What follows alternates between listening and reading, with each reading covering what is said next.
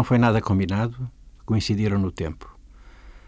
No que parece constituir um território de pesquisa, a imprensa da Universidade de Coimbra acaba de editar Cinemas em Português, Moçambique, Auto e Heteroperceções, obra coordenada por Jorge Seabra, do Centro de Estudos Interdisciplinares do século XX daquela universidade.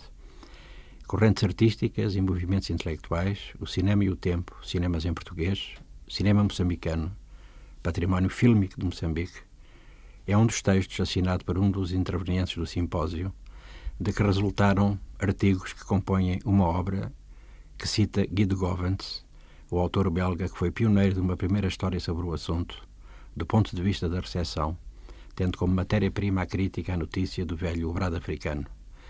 Djalma Lourenço, do INAC, Instituto do Cinema e Audiovisual, antigo INC, de Maputo, realça que a produção do cinema remonta aos finais dos anos 40 do século passado, quando o filho do dono do Gil Vicente começa a realizar filmes, e vai por aí. Licínio Azevedo escreve sobre o Moçambique cinematográfico, a terceira margem, essa, a do imaginário, de que só se pode pensar em Moçambique, cinematográfico, o termo é preciso, se se acreditar que o crocodilo que ataca uma pessoa na beira de um rio foi enviado por alguém, ou que raptam pessoas e que as levam para ilhas onde trabalham em machambas secretas. É um livro marcado pela pós-colonialidade, pelo que fizeram na duração do tempo, das conjunturas, dos olhares e das temáticas, uns e outros, dos que se preocupam pelo património cultural mais amplo que o cinema impõe. A sua presença e o seu esquecimento, com o contributo de realizadores e produtores como de Carvalho, João Ribeiro, Paulo Cunha, Ansgar Scheffer, Silva Vieira, Francesca de Rosa, José Manuel Costa, da Cinemateca Portuguesa, Jorge Luís Cruz, moçambicanos, portugueses, brasileiros, outros. O que se vê, como se vê e viu, como se deu e dá a ver. O cinema moçambicano tem este condão.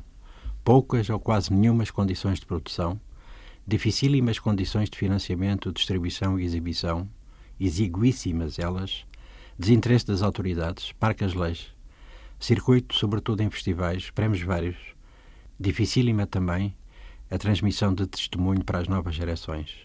Mas a verdade é que existe. A edição do Rio de Janeiro, sua Universidade Federal, em parceria com a editora de São Paulo, publicou o livro Cinegrafias Moçambicanas, Memórias e Crónicas e Ensaios, com a coordenação de Carmen Tindossé e Ana Mafalda Leite. Inclui, no que ao país diz respeito, os sempre mesmos nomes, os mais velhos. Entre a nova geração, destaque para Yara Costa. O título diz tudo, ou de como o cinema moçambicano, no período logo após a independência, foi fundamental à construção da nação moçambicana e ainda hoje continua a ser um dos meios importantes de preservar a memória do país e pensar Moçambique e o mundo. Quem tem medo do Cuxa Canema?